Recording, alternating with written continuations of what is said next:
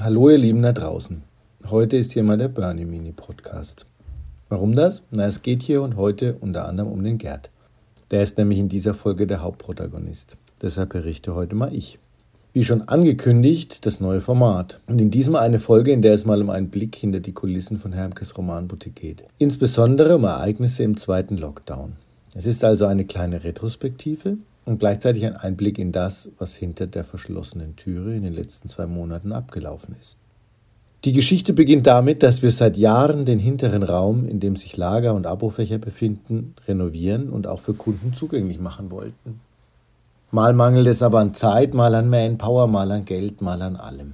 So wurde ewig nichts aus dem Projekt und es wurde eigentlich nur noch schlimmer, immer schlimmer mit dem Raum. Er füllte sich mehr und mehr und ganze Bereiche waren schon gar nicht mehr zugänglich, geschweige denn wussten wir, was da überhaupt alles noch lagerte. Oft waren es Ankäufe, für die wir keine Zeit hatten, sie abzuarbeiten. Es gab eine Erotikecke, die schon bessere Tage gesehen hatte, oder es waren übrig gebliebene Artikel, die im vorderen Raum keine Daseinsberechtigung mehr hatten. Jetzt im zweiten Lockdown schien zunächst auch wieder keine Zeit, denn er begann mit einem vorgezogenen Weihnachtsgeschäft, das ungewöhnlich, aber extrem gut und sehr, sehr arbeitsreich war. Nun, Arbeit ist schön, wenn auch was dabei hängen bleibt. So schien auch der zweite Lockdown uns nicht zu schaden. Doch ab Mitte Januar wurde der Andrang an Anfragen und Bestellungen doch deutlich geringer. Ware kam natürlich trotzdem, die ist ja zum Teil schon einige Monate im Voraus geordert. Aber es schien zumindest ein klein bisschen Zeit frei zu werden. Also dachten wir, wir könnten das Projekt nun endlich starten. Zusätzlich gab es auch noch einen weiteren Faktor des Drucks. Auch ein Projekt, für das nie Zeit zu sein schien. Ein unüberwindbarer Berg sozusagen das Antiquariat. Es musste nun von uns übernommen werden. Hermke, seit Beginn der Corona-Krise konnte er leider nicht mehr in den Laden kommen. Also hat er seinen Segen gegeben und hat es übergeben. Das hieß für uns aber erfassen, neu sortieren, bereits erfolgte Ankäufe einarbeiten und einen Weg finden, es mit unseren Methoden zu verwalten und somit weiterzuführen. Vielleicht war Gerd ja langweilig, Zwinker-Smiley, nein, sicher nicht, hatte er doch gerade die nervige Arbeit, alle Katalogvorschauen der Verlage nach spannenden neuen Titeln zu durchsuchen und diese für uns zu bestellen, hinter sich gebracht. Aber er wusste, es muss jetzt sein. Und so begab es sich, dass Gerd zu planen begann.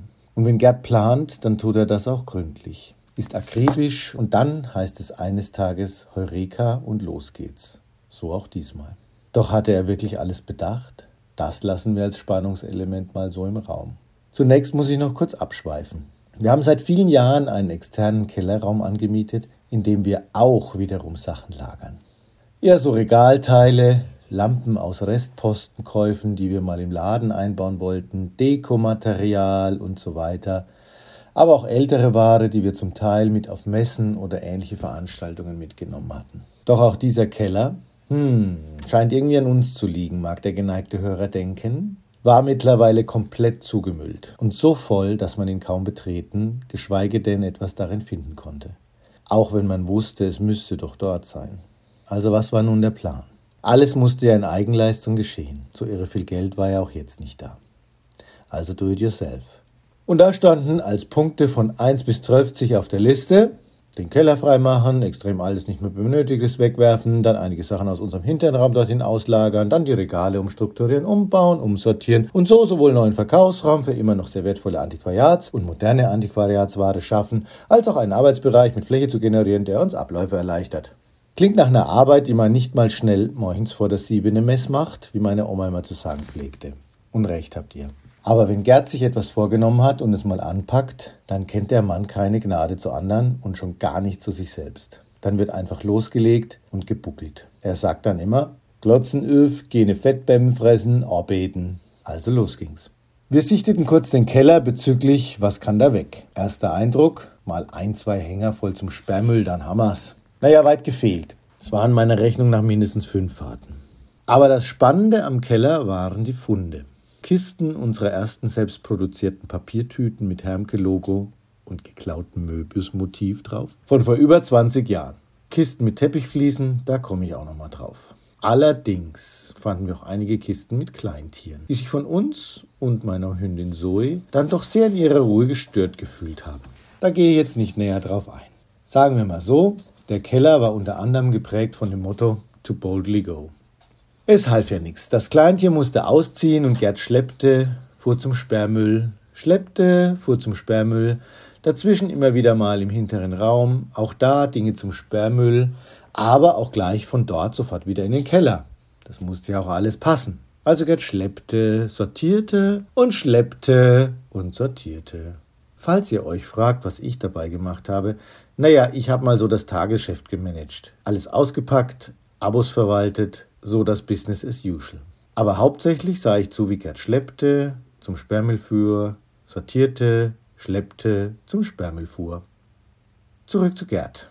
Er ist ja nicht nur ein Arbeitstier, sondern auch ein extrem guter Handwerker. Also begann dann die nächste Phase, die Regale umbauen. Und jetzt wird es so langsam noch spannender, denn wir dachten ja zunächst, der Lockdown würde noch länger andauern. Doch es kamen Gerüchte auf, dass möglicherweise ab 8. März wieder geöffnet werden darf. Und wir befinden uns in der Timeline bereits am 1. März. Kurze melodramatische Pause, kurz gesprochene Onomatopoeie. Arg! Die Zeit wird nun zum dritten Faktor des Drucks. Gerd plante mal schnell neu und neu schneller. Und als er wusste, was zu tun war, um am 8. mit der Wiedereröffnung des Ladens auch den hinteren Raum präsentieren zu können, setzte er es in die Tat um. Kurz gesagt sah der neue Plan so aus. Nicht mehr essen, nicht mehr schlafen, nein, nur noch arbeiten. Und das tat er. Regale gebaut, umsortiert, wieder verändert. Das letzte alte Metallregal noch raus und durch neuere Billis ersetzt. Und schließlich Freitag den Boden verlegen. Ihr erinnert euch an den Kellerfund. Genau, die Reste der Fliesen, die auch im vorderen Teil des Ladens liegen.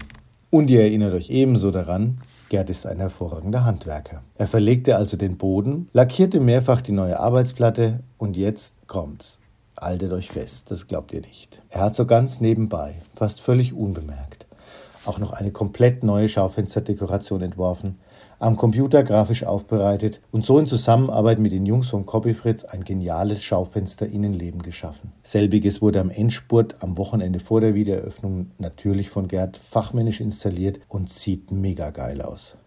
Normalerweise würde an dieser Stelle ein Applaus eingeblendet. Ich bin ja leider technisch nicht versiert genug, man möge mir verzeihen.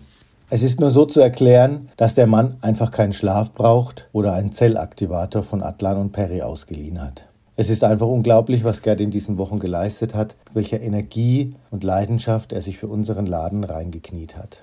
Das Ergebnis kann sich sehen lassen. Neues Schaufenster, neuer alter Raum, neuer Arbeitsbereich. Einige von euch haben es vielleicht schon gesehen, bevor das Audio hier ausgestrahlt wird. Dennoch kann man sich auch dann noch vorstellen, was das für eine Leistung war. In diesem Sinne ziehe ich wie schon so oft meinen Hut vor meinem Partner Gerd. Danke für die Umsetzung dieses großartigen Projektes. Und eines muss ich noch nachtragen. Ja, er hat wirklich an alles gedacht. So, das war der Blick hinter die Kulissen von mir, dem Burn, geschildert.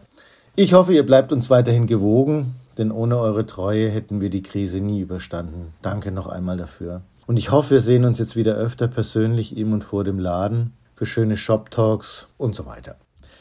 Es bleibt noch holprig in der Corona-Krise. Besuch mit Maske, nur vier Leute innerhalb des Ladens, aber wieder ein bisschen näher an der Normalität. Der Rest findet sich. Macht's gut, bis bald. Arrivederci, euer Burn.